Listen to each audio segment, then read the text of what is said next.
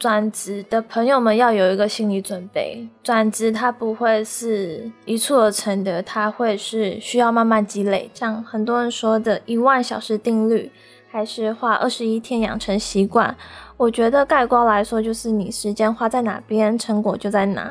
然后其实我也看过蛮多非本科出身的设计师，他们作品集也是很丰富。其实一个人成功，很多时候是看他愿意在下课或是下班之后，花多少时间在自己热情的事物上做努力。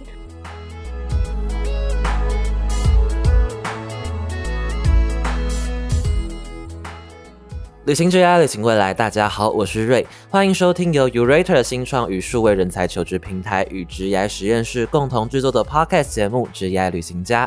随着软体应用的光速发展，与软体开发相关的工作都成为了转职的热门选项。除了软体工程师之外，UI、UX 设计师也是许多人的一个选择。今天我们邀请到从金融业成功跨领域转职成为 UI 设计师。并且在二零一九年创办了 Reborn 设计学院，甚至还经营了自己的自媒体一利频道，拥有三重身份，忙到不行的 Elise。Hello，大家好，我是 Elise，很高兴今天能来到职涯旅行家节目上与瑞聊聊天。简单跟空中的听众们介绍一下我自己，我目前是接口支付的 UI 设计师，同时也是 Reborn 设计学院的共同创办人。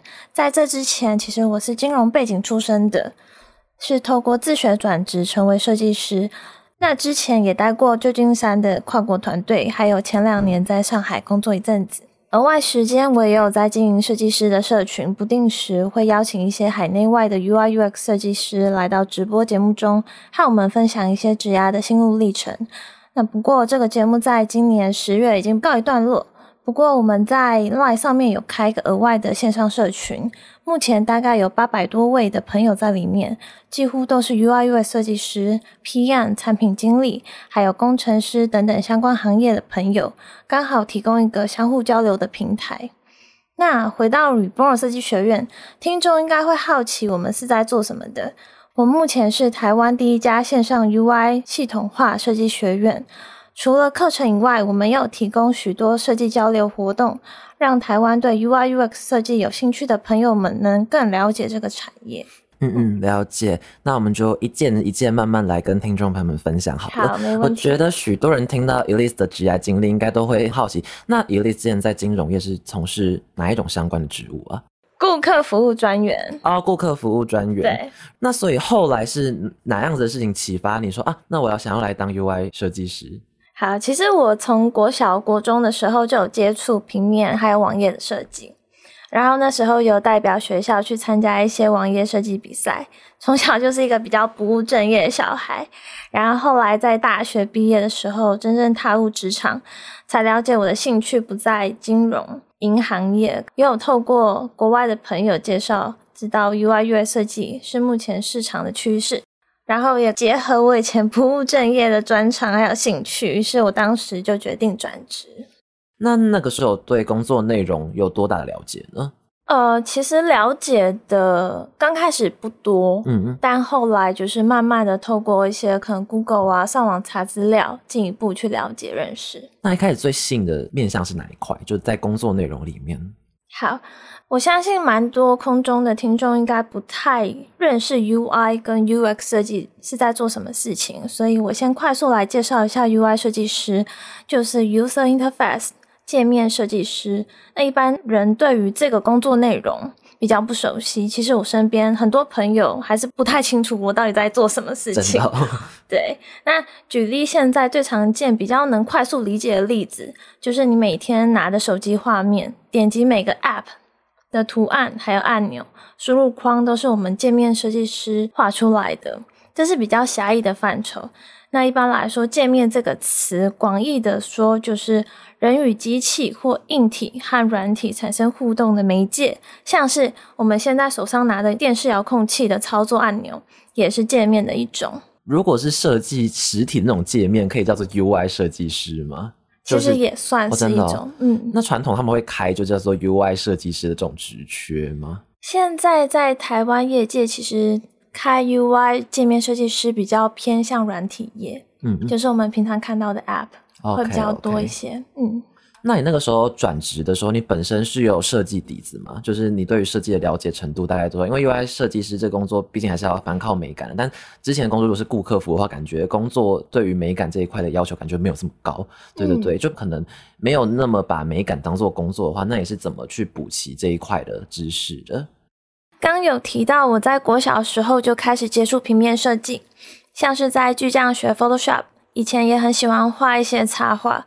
所以当初了解到 UI 界面设计师这个职业的时候，觉得可以画一些很酷的东西，又能进一步接触自己蛮喜欢的科技软体。然后其实我也是一个科技迷，家里都是蛮多 Apple 的产品，所以就觉得就是它了。Apple 真的是，如果是做 UI、U 差人，感觉每个人都。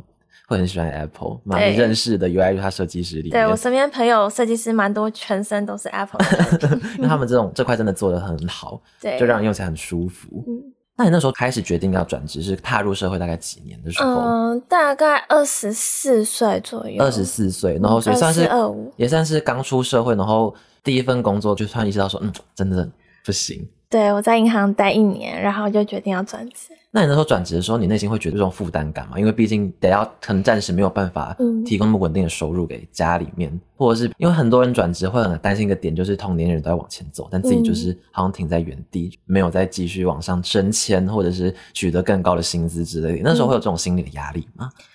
呃，说没有负担是假的，因为在转职的时候一定会经过很多自我怀疑的时刻，例如像找工作面试的时候。然后设计作品集被打枪的时候，或是说呃没有经验导致工作没有被录取的情况发生。那还有因为当时也没有稳定的收入，生活方面也会比较拮据一点。但我唯一一点是比较不会跟其他人比较，像是瑞刚有提到说同年龄都在往前走，自己却停滞的不安感，还有改变现状难道会比较好之类的感觉，这个倒是没有。对。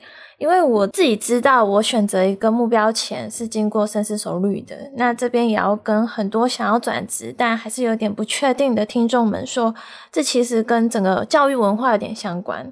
像是在国外，就我蛮多朋友在很小上课的时候，老师就提供很多职涯兴趣探索的课程。那亚洲这边，包括我自己，都是到了职场之后才决定自己的兴趣还有未来方向。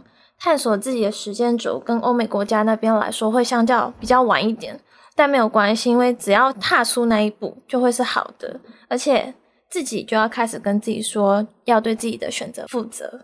嗯嗯，刚刚有提到说欧美，就是呃，我记得之前看一些有关 Elise 的资料的时候，你那时候转职，你有去旧金山有待过一阵子，那那个时候是为什么会去那边？那去那边做哪些跟 UI 有关的事情呢？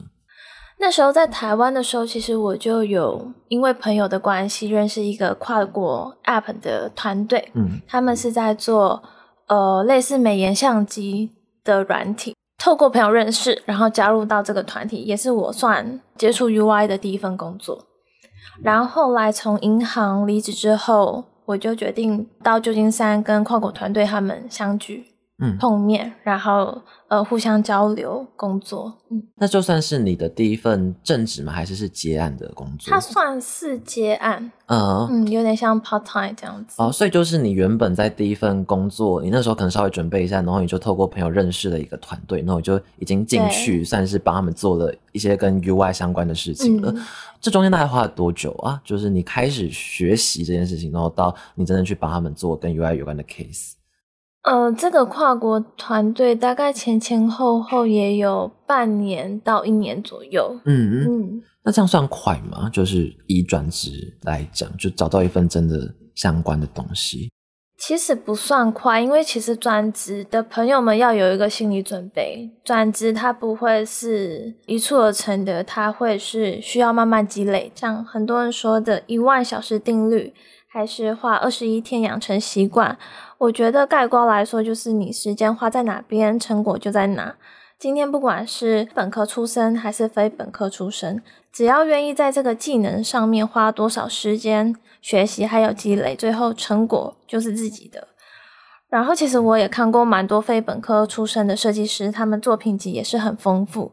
其实一个人成功，很多时候是看他愿意在下课或是下班之后，花多少时间在自己热情的事物上做努力。因为每个人转职可能要定一些计划，那所以那个计划大概是用什么样的方式定的？就是没有办法跟听众朋友们给一些小建议。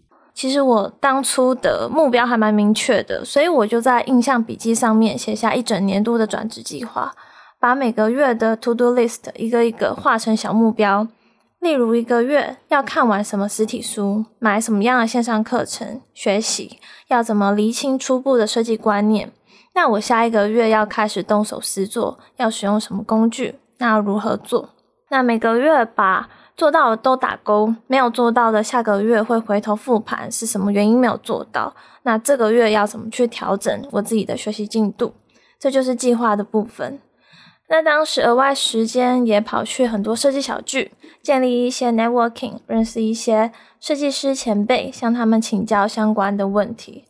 另外还有一个我觉得蛮好的，就是面试，其实也是一个很好锻炼自己的方式，因为可以提前知道相关产业公司他们需要什么样的人才。有些面试官也会给你设计作品集，提供很有用的建议。那最重要是可以练习自己说故事的 skill。嗯。嗯，因为我自己很多朋友是在做设计的，然后要像刚才讲说，比如说去设计小区，然后像前辈就说，哎，作品哪里有问题或干嘛的，我觉得感觉对蛮多人蛮难开口，就是跨出那一步的。也意思感觉是作风比较欧美的人，我可以这样总结吗？感觉你比较不会有这种障碍。那你自己比如说，你通常是用哪一种方法去跟那些前辈建立连接呢？好，呃，其实因为我之前也当过学生会的公关，然后我自己个性也比较外向一点。然后我自己身边的设计师朋友，有些的确会比较内向一点，他们有也有问过我相关的问题。那呃，我之前其实在国外建立人脉连接的时候，很流行利用一个叫做。Coffee chat 的方式，可以在工作额外时间与前辈或是自己的人生导师约喝一杯咖啡的时间，向他们请教职涯跟求学相关问题。但是这个在可能东方亚洲这边的文化中似乎没有那么流行。那我从当初转职直到现在，我都很尝试利用 Coffee chat 这个方式，不管是透过 LinkedIn 还是 Facebook 还是微信，这也是我找到新工作的方法。那另外也很建议一般设计师在日常生活中写写文章，像 Medium 等等训练输出表达技巧，而且这些文字的资产文章它都是长期性的。未来如果要架设，比如说设计师的个人网站的时候，也可以连接到个人的部落格或 Medium，让面试官更了解你这个人的特质还有生活，同时对职场表达能力的软技能也会是潜移默化被加强。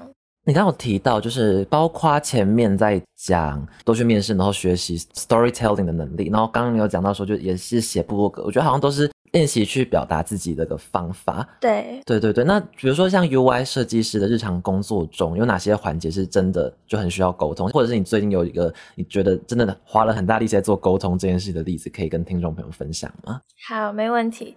因为其实 UI UX 设计师平常。很大部分的时间都是在沟通，嗯，因为你不会是一个独立设计的设计师。以前可能像平面设计或是网页设计，它可能就是单打独斗。当然，现在有很多台湾的呃 UI 或 UX 设计师，可能也是一人设计师，没错。但是基本上 UI UX 设计师在公司的时候很长，就算是一个人设计师，他也是需要面对。PM 产品经理还有工程师去一起团队协作，所以沟通的技巧很重要。对，那像我自己，我可以分享一个近期的例子。呃，我目前在接口支付担任 UI 设计师。那我们公司目前有要在建立一个设计系统，那中间很常会遇到，例如说我跟可能我们其他的设计师要沟通怎么去建立。那建立好这个设计元件的时候，要怎么交付给工程师？那中间我们就会有一些沟通的落差，要去排除解决问题。那中间可能会来来回回，会有一些可能沟通上面有点呃资讯没有那么对称的问题发生。那这个就是我们很需要利用沟通表达技巧去解决。那既然讲到接口，因为我我后来发现说，就是因为开始也是在银行业，然后后来你是到接口去当 UI 设计，这中间应该是有一些关联性的吧？对。那当初比如说你面试接口的时候，就是你的财经的这种背景带给你哪些优势呢？对，有。其实我蛮常跟转职的朋友说，尽可能去找到自己的个人标签，对，然后去放大发挥它。像是我是财经背景出身的，刚刚 Ray 提到。那我在转职的时候，就会刻意去找金融产业相关的公司，像是我目前接口支付也是金融科技服务的公司。那当初在面试的时候，我也会把这块加强，让我比其他面试者更多的优势存在。那每个人的优缺点不一样，所以记得多花一点时间，多认识自己，才会找到最适合自己的路。那套用在人生找另一半的时候也是，没有最优秀的，只有最适合自己的。这是真的啦，我觉得很多人都会骑驴找马或干嘛的，他觉得自己现在不够好，然后就是想要去找更好的，或怕自己错过更好的。但我觉得重点还是生活舒服啊！怎么会突然讲到这个？变感情咨询？对啊，那这份工作大概多久了？接口这一份，快两年了，快两年了。然后这算是你。就是回台湾之后，对第一份全职的工作。那现在工作两年之后，你对于 UI 设计师这个工作，你有哪些新的想法吗？或者是就比起当初还在想说要转职的时候？嗯，呃，我个人是觉得是在对于工作上的身份认同感，因为在还没有成为 UI 设计师的时候，单纯觉得就只是一个目标，然后要努力去完成它。但成为 UI 设计师之后，这个身份带领我走到更多未知的领域，然后也同时学习了更多的技能，同时也更了解我自己是谁。所以，我对于 UI 设计师这个头衔还有涵盖的产业，有一种想让更多人知道并且了解的使命感。不知道哪来使命感？可能因为。这个行业是近几年比较兴起的，然后在台湾真的很多人不认识 UI UX 设计师到底在做什么事情的原因。我就刚好讲到台湾，因为 Elise 同时也是 Reborn 的创办人嘛，嗯，对对对，那所以那个时候，哎，刚好像没有稍微比较详细带到，就是其实 Elise 在去。旧金山之后，还要去上海待一阵子，之后才回到台湾，就其实横跨了蛮多地方的。那时候刚回到台湾，你觉得就是因为从你一开始转职到后来再回到台湾，你觉得台湾的对 UI U 差的认知大概是停留在哪一个阶段？然后还有觉得你觉得最大对于这个教育环境的问题是什么？所以才让你想要创这个业？好，呃，刚瑞有提到，就是我转职的期间，我待过台湾。也有去过美国，还有中国上海，看到每个国家一线城市软体业的发展情况，然后还有相关职缺的教育资源落差。举例来说，像在美国还有中国，有很多线上还有实体的平台，提供非常丰富的 UI UX 设计线上资源，还有实体的课程，让相对应想要转职的人有个学习管道，并且学成之后有对接的合作公司。让人才直接输出到公司上班，嗯，但回头看台湾这部分就比较缺乏一点。我自己当初在台湾在找呃转职学习的资源，找很久，就只有一家线上募资的课程平台，你应该也知道，应该蛮有名的，嗯，对。然后还有几间传统的电脑课程补习班，但其实上课内容跟目前市场业界公司的 UI UX 设计工作能力是有一点落差。从学习到真正转职的时间就会被延长。嗯，我后来去到上海的时候，在学习的资源获取上就比台湾快很多，所以学习的时间也被缩短。那当时候才有这个想法，想把这套学习系统带回台湾，让更多想要转职的朋友能更顺利像我一样转职成功。那我再稍微好奇一点，就是像你刚刚讲，说那个时候可能就只有那种比较传统的补习班，还有线上募资。那所以你你这时候你有买线上募资课程吗？还是有？我买了一大堆。那你有看吗？有，我有看完。那你觉得它就是每一套有带给你不同的观点之类的吗？有，其实还是有学到东西的，但是可能就是初步的一些观念啊，然后呃一些可能像刚刚说到的设计工具的实作。那真正如果要打造一套作品集是比较困难一点。应该说他比较没有办法，因为我觉得 UI、U 叉这种东西，感觉还是很需要一个团队。就比如在一个团队，你是负责担当这个角色，你才比较有办法去有一个比较大的 scope 去让你 build 一个产品出来。没错。那因为刚刚 Elise 有提到说，因为国外的这种课程系统。可能跟台湾目前的，比如线上募资课程，或者是那种传统教育课程不太一样。那可以稍微介绍一下 Reborn 你们目前的课程的系统大概是长什么样子吗？就是跟台湾的目前的系统可能有哪些不同？好，那 Reborn 设计学院是在帮助想要转职成为 UI UX 设计师的朋友们有一个很好的学习管道，透过四个月的系统化课程，带同学完成一套原创的就职作品集，可以马上拿去面试。那 Reborn 的授课讲师来自不同的国家，也都是业界在职的资深设计师。与目前台湾其他市面上常见的学习渠道差别最大的是，我们学院课程都是线上直播授课的，然后课后有专人的辅导点评，是有一个目标，还有系统性的去实做作品集。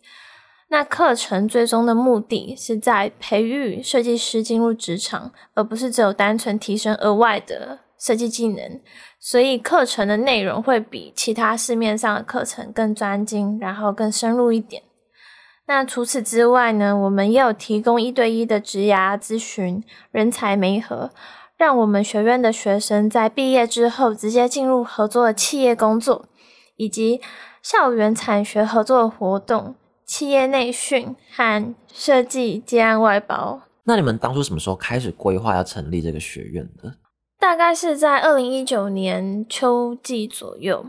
当初在上海的时候，认识了几个 UI 还有 US 的设计前辈，那他们都是推进中国互联网的资深设计师们，目前已经在一些线上教育平台培育下一代设计师。当初我记得，我和团队伙伴开始联系每个地方的设计师，然后做一些访谈调查，最后就决定在台湾开始创业。一开始我们是从社群起家的，因为现在其实社群蛮重要的。那我记得我刚回台湾的时候，在 UI UX 设计社团发了一篇文章，那是我第一张，就是我早期画的 UI UX 的职业书。引起蛮大的讨论还有共鸣。哎，然后那等下录完节目再 传给我，可以就去链接里面看那一张图，这样好，没问题。嗯，那后来呢，我们就开始找寻合作伙伴。我觉得找寻适合的合作伙伴是最难的。那再来是课程内容的在地化。毕竟国外的课程不会是最适合台湾市场的内容，所以我当时和另一名创办人 Aaron 还有几个设计师，天天都挂在线上研究，讨论课程如何调整，才符合我们台湾就业市场和转职的学生。那你本身对于教育这件事是有热忱吗？就你以前，对，因为我想说，如果要创一个院，然后题目就是做这种类似的就职训练，那你之前对于这个 topic 是有兴趣的吗？其实有诶，真的，因为我自己也是转职过来的学生，然后我对于教育这一块，我觉得是设计影响力的下一步。嗯，其实我自己平常也蛮热衷做一些公益活动，然后还有教育，比如说可能分享一些呃我转职的过程，让很多想要跟我一起追梦的朋友。也能跟我一样达成目标。OK，因为这集我们做的时候，就是因为刚好 Elise 要来，然后因为 Elise 有自己的频道，而且我发现 Elise 的 IG 比我们的 IG 的追踪都还要多，种那感觉可以来问一下，就是我们的粉丝们，就是大家有没有想要问 Elise 哪些问题？然后刚好就有人提到说，那就是目前在国外有没有哪些很类似 Reborn 的服务？就是你们的原型是从哪里来的？那你们 Reborn 说你们想要做在地化课程，那在地化课程，比如说哪些课程实际上有什么哪些的？差异呢？好，刚有提到 Reborn 的构想原型其实是来自美国还有中国的系统化学校课程，但 Reborn 的课程是由我们团队在研究台湾的设计市场还有业界公司的需求之后，打造出更符合产业需求的转职课程，并且在今年二零二一年，我们也。积极的和各个台湾在地的公司合作，希望打造人才媒和一站式的输出，更精准的创造设计教育最终的价值。比如说符合产业需求，那你们大概比如说比较 target 是哪几个产业吗？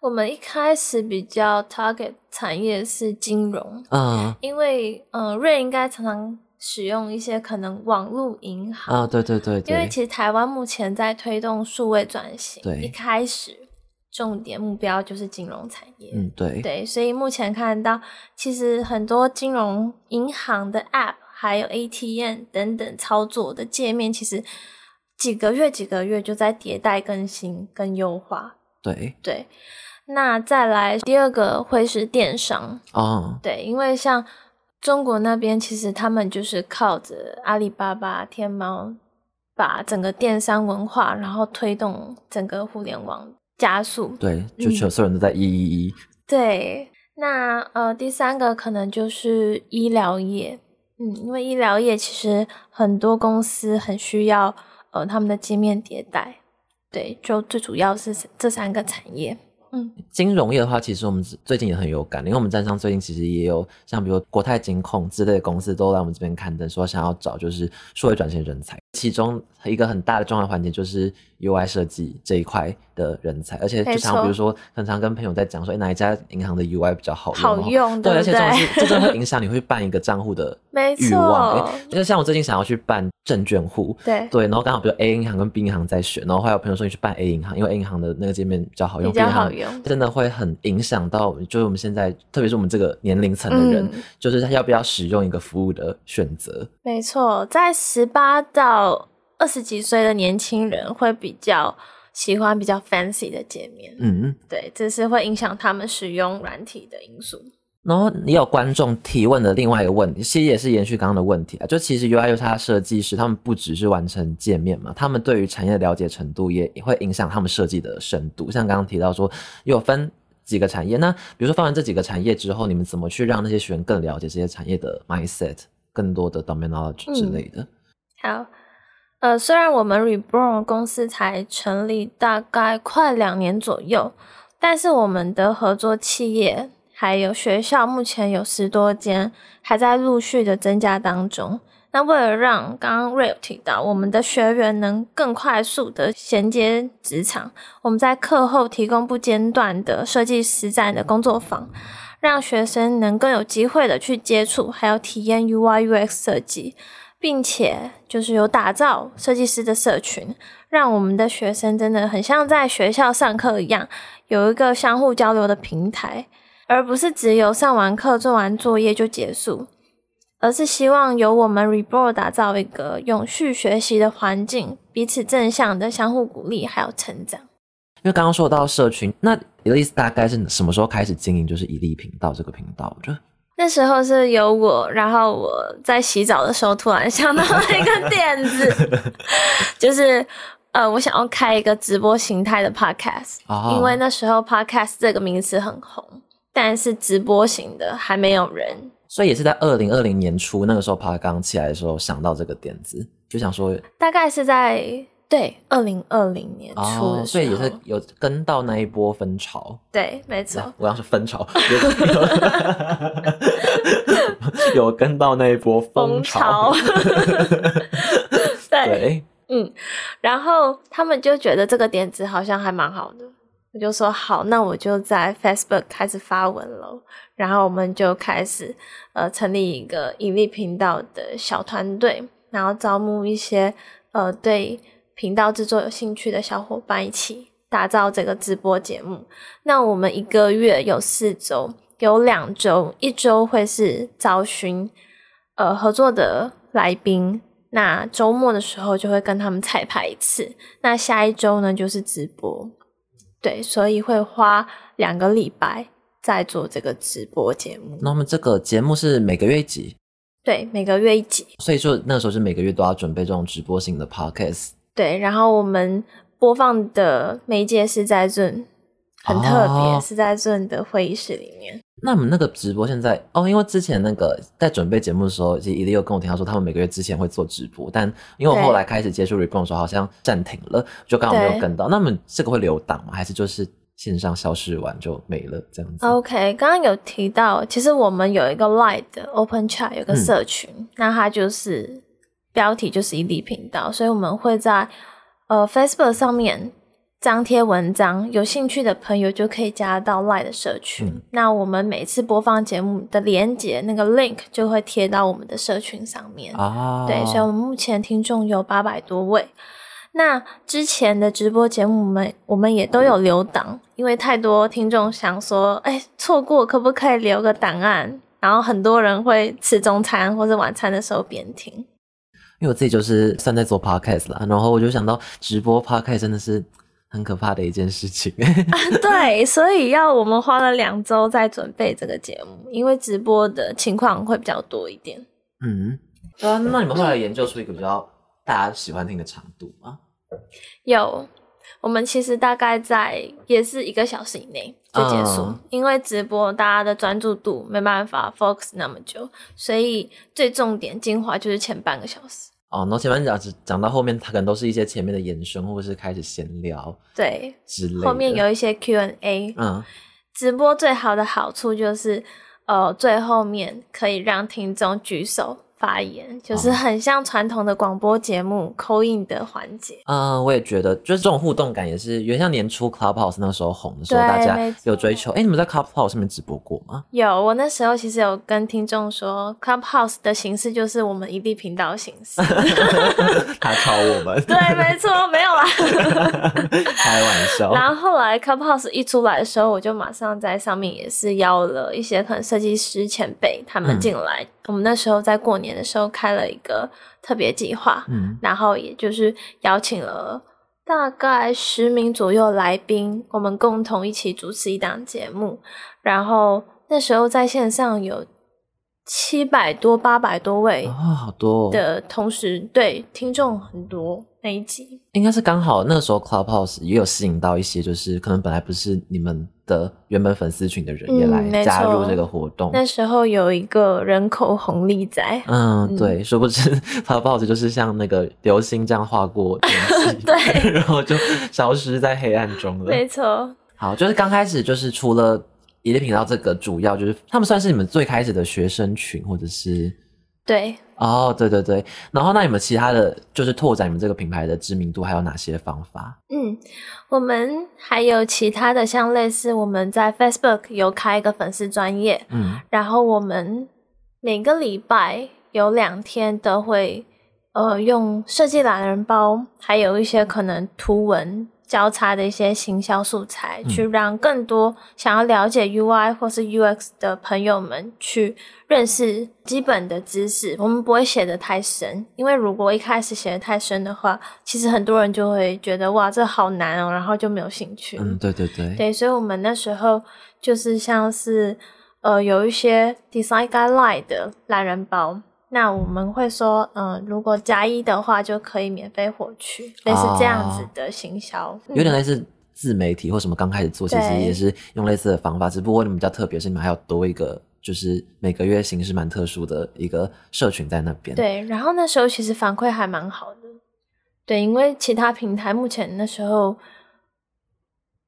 因为其他平台那时候还没有类似的这样做法，嗯，嗯，那那比如说你自己经营社群，然后其实呃，如果是以自己转职到 UI 设计师这个领域来，其实可能也没有到那么久。那你自己经营社群，你有自己学习到哪些东西？就反而学习到很多东西的那种感觉。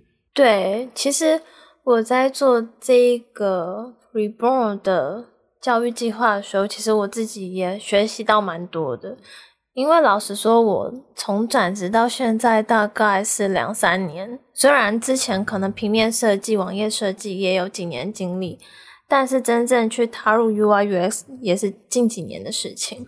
对，那我呃，因为 Reborn 也认识了很多设计前辈，那在呃相互交流的聊天的时候，也对于这块的知识有更深入的了解。对，这或许是其他设计师比较没办法去接触到的，因为其实我在接口支付下班之后，我还是一直在跑 Reborn 这个项目。这个公司那会去接触更多的资深设计师，然后去讨论说如何去 input output。对，这是我觉得还蛮难得的部分。那你会觉得就是对 UI 的爱，有的时候是会累到感觉啊，我讨厌 UI 了之类的。不会耶，其实我真的热情是在设计上面，嗯所以我以前就因为我们团队也是用 Slack 去协作，所以 很多伙伴每次看到我半夜。都绿灯在线上，有，然后早上还是在绿灯，他们就说你怎么都不睡觉？有，今天录这集，然后前天待深夜一点，然后有丽就突然传了很长、很详细的就是内容，有时候大家他可能会分享这些，我想说哇，这个时间点，好，我明天再看，谢谢你，你超认真 哦。其实也有听众很好奇，就是因为你身兼三个身份嘛，就是你同时是创办人，然后可能有一些组织营运的事务要忙，然后你也是你有一份正职工作，然后。你刚刚讲说你每个月还要营运一个社群频道，虽然最近可能不会每个月都做直播了，那这样子的话，你一天可以睡多久啊？我以前其实大概是四五个小时左右，没有很久。但是后来因为我前一阵子健检的时候，然后肝指数也过高，医生叫我说要就是不要熬夜了，然后少喝点酒。我说好。那所以，我现在就是比较正常的作息，就不会真的熬夜到可能三四点、四五点。就一些社群的偏好，可能还是 需要有喝一些酒之类的。没错，你懂。OK，那像刚刚有提到说，就是有些甚至因为就花太多时间在很多像 side project 上面，然后甚至就是肝指数过，是真的过高还是逼近过高？真的过高，真的过高。那你有因此成为时间管理大师吗？就你有没有一些就是你自己的独门管理时间的秘方呢？好，这一题真的很多身边朋友人家问过。其实，在新创圈，很多老板有说过，没有爆过肝，不要说你有创业过。意思就是，创业要花大量时间，别人上班你上班，别人下班睡觉了你还在上班。所以校长兼壮中，有时候忙到晚上，真的没有时间睡觉。然后我假日的时候，我刚刚提到，也把时间全部放在经营社群节目上面。所以，我最近其实会尝试每天都把事情的 priority 抓出来，能减少的事情就减少。这点让我的生活改变蛮多的。像是今年，我也是一有时间就出去走走旅行，因为刚刚有提到，其实旅行是一个设计师提升自我的学习方式。所以，像 work-life balance 真的很重要。希望大家在追梦的路途中，还是要保有自己的生活，这样子才是最好的。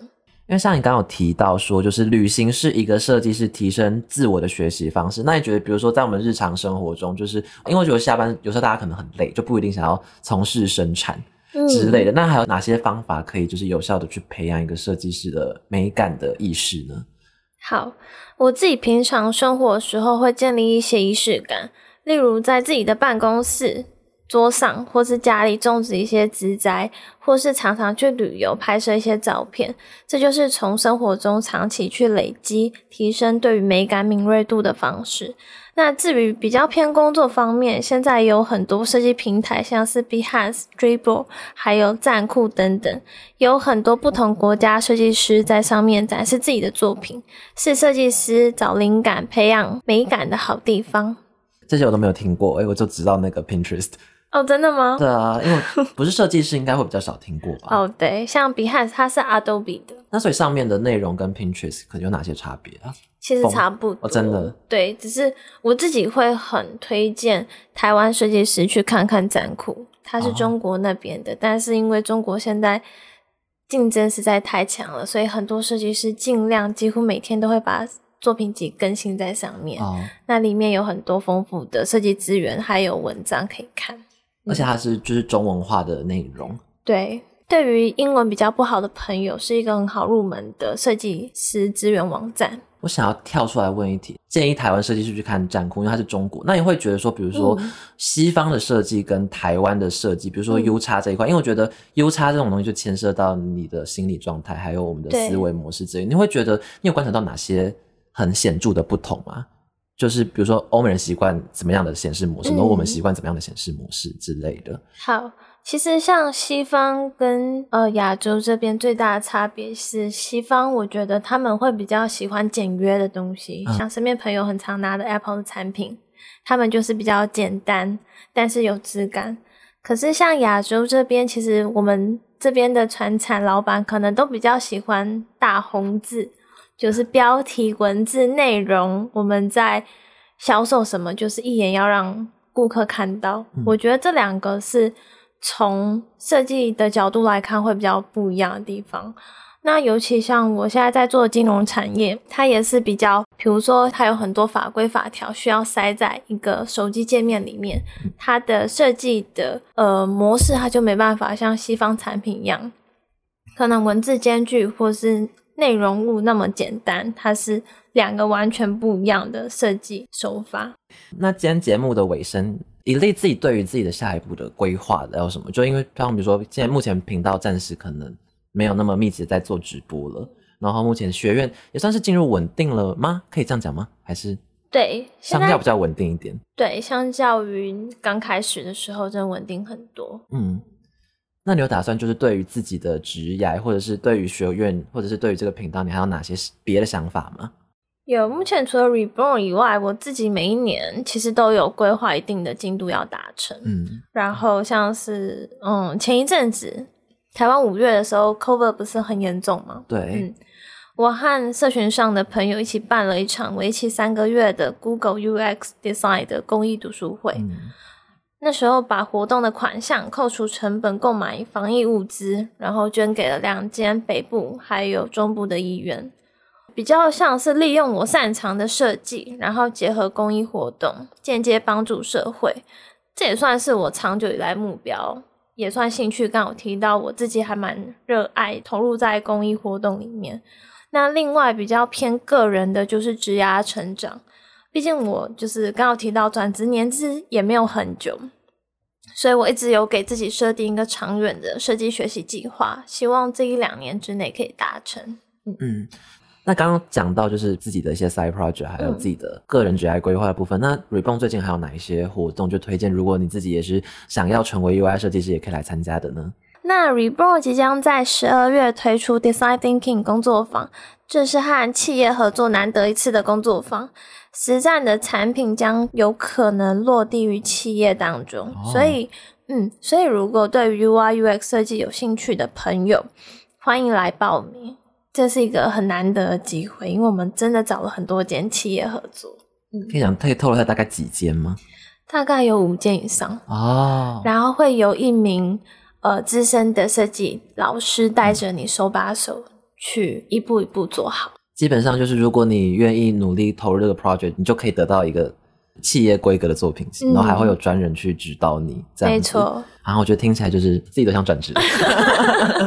现在就去报名，马上报名。对，那我们今天非常谢谢 Elise 来我们的 G I 旅行家分享了很多有关于 U I 设计师转职的一些心路历程，然后还有有哪一些方法可以帮助你更快速的，就是真的转职到可以拿 U I 设计这份工作，然后真的变成一份正职工作，然后真的开始赚钱这样子。然后也分享说，就是为什么就这段路程，然后也让 Elise 开始觉得说，哎，我觉得台湾的设计教育这样子么堂，所以也开始创立了 Reborn 设计学院，然后也分享了很多就是有关这个学院的发展历程。然后希望大家如果对于想要转职到 UI 设计师这个职位有兴趣的话，也可以去 follow 他们的课程，还有他们的粉丝专业，然后也会附在我们的播放器的链接下方。对，大家有兴趣可以帮他们点击一下，按个赞，这样子。谢谢职涯旅行家，谢谢 Ray。哎，不会，我也谢谢你。好，大家拜拜，拜拜。如果你喜欢这个节目，请你在常用的播放器上面关注我们，新节目上传后就会立刻通知您哦。也欢迎到 Apple Podcast 与节目介绍里的表单给我们建议以及回馈。谢谢你收听《职涯旅行家》，我们下周再见，拜拜。